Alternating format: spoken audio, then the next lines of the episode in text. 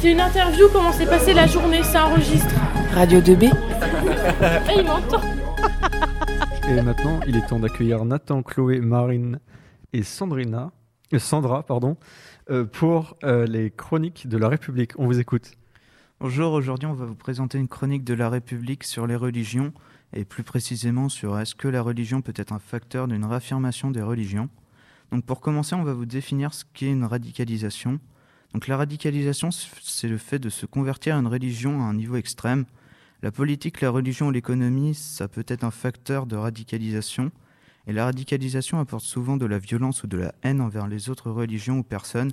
Donc la, violence, ça peut être des attentats commis euh, sur des villes ou, ou, sur des personnes. Et la haine, ce sera surtout du harcèlement sur euh, les réseaux sociaux ou dans la réalité. Et maintenant, nous allons vous parler de ce que devient la place de la femme après.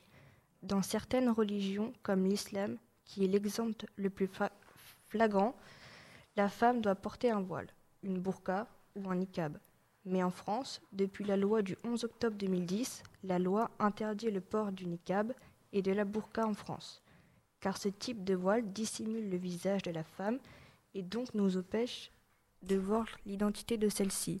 Mais toutefois, le port du hijab est autorisé en, en France. Ensuite, je vais vous parler des choses interdites selon les religions. Prenons l'exemple de l'avortement.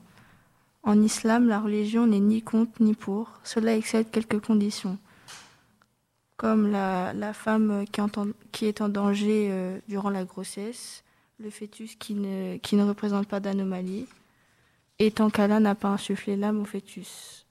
L'avortement dans la chrétienté. L'Église en général condamne fermement l'avortement. Les personnes qui pratiquent cette opération risquent d'être excommuniées de la religion. L'avortement dans le judaïsme. Les avis sont variés du côté du judaïsme. Les croyants traditionnalistes sont, sont contre l'avortement, sauf exception comme pour l'islam, tandis que les croyants libéraux sont plus compréhensifs en ce qui concerne l'avortement, mais en Israël, la femme entre 17 et 40 ans n'a pas le droit d'avorter. En conclusion, l'avortement est considéré comme un péché dans toutes les, religions, mais peut être accepté dans certaines conditions, excepté le catholicisme. Je vais maintenant vous parler de la religion face à l'État. Depuis la loi du 9 décembre 1905, en France, la religion n'est plus liée avec l'État, ce qui veut dire que la religion chrétienne n'est plus obligatoire à pratiquer. Une religion est installée, c'est-à-dire que chacun est libre de croire en la religion qu'il souhaite. Mais via aux radicalisations qui sont présentes actuellement, certaines personnes voudraient que la religion se rattache à l'État et même qu'elle soit dominante sur le pouvoir.